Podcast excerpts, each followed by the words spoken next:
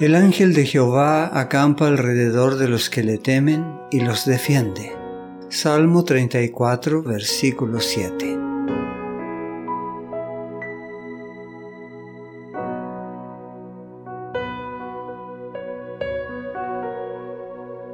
La alegría de nuestro Salvador está en levantar y redimir a los hombres y mujeres caídos.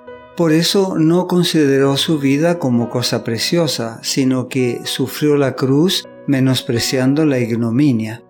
De la misma manera, los ángeles están siempre empeñados en trabajar por la felicidad de otros. Esta es su alegría. Lo que los corazones egoístas considerarían como un servicio humillante, servir a los que son miserables y, bajo todo aspecto, inferiores a ellos en carácter y posición, es la obra de los santos ángeles. La experiencia de Felipe, que fue conducido por un ángel para que fuese al encuentro de uno que buscaba la verdad, programa El Dios que yo conozco número 276, la de Cornelio, visitado por un ángel que le llevó un mensaje de Dios, programa número 284. La de Pedro, que encarcelado y condenado a muerte, fue liberado por un ángel, programa número 290, muestran la íntima conexión que existe entre el cielo y la tierra. Para los hijos de Dios, el registro de estas visitas angélicas debe proporcionar fuerza y valor.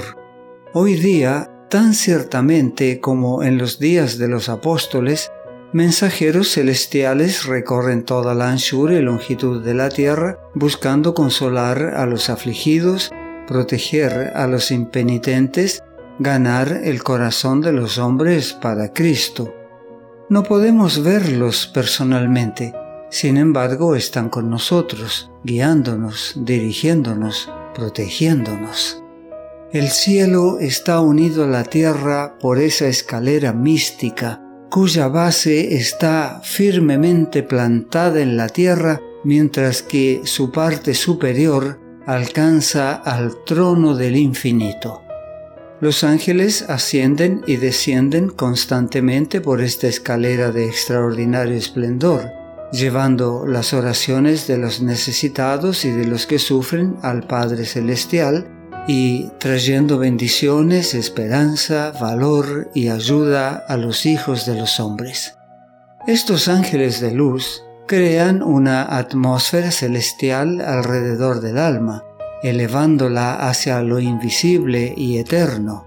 No podemos contemplar sus formas con nuestra vista natural, Solo mediante la visión espiritual podemos discernir las cosas celestiales.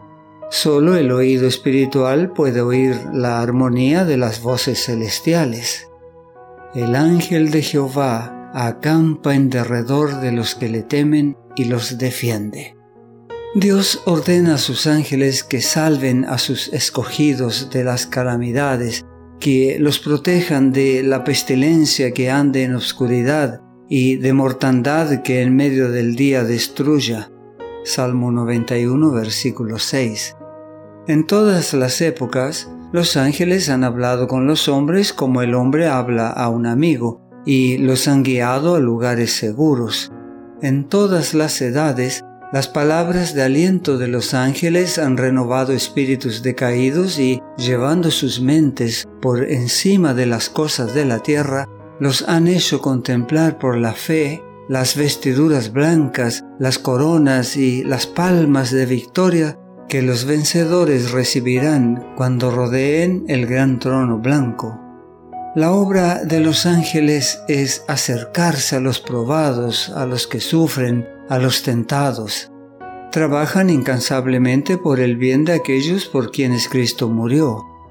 Cuando los pecadores son inducidos a aceptar al Salvador, los ángeles llevan las noticias al cielo y hay gran regocijo entre las huestes celestiales. San Lucas capítulo 15 versículo 7.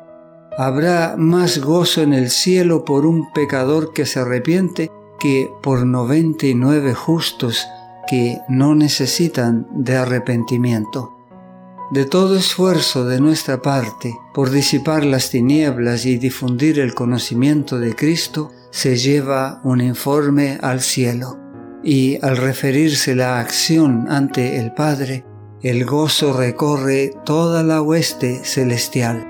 Los principados y las potestades del cielo observan la guerra que, en circunstancias aparentemente desalentadoras, libran los seguidores de Dios.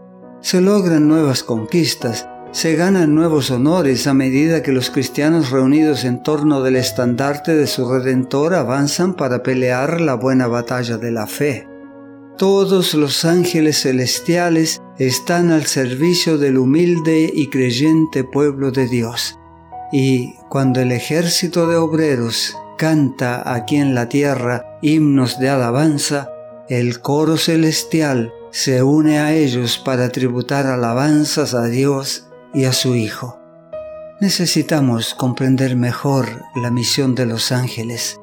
Sería bueno recordar que todo Hijo de Dios cuenta con la cooperación de los seres celestiales. Poderosos ejércitos invisibles acompañan a los mansos y humildes que creen y reclaman las promesas de Dios. Querubines y serafines y ángeles poderosos en fortaleza están a la diestra de Dios, todos espíritus ministradores enviados para servicio a favor de los que serán herederos de la salvación. Hebreos capítulo 1 versículo 14. No te pierdas nuestro próximo mensaje. La gracia de Dios sea contigo.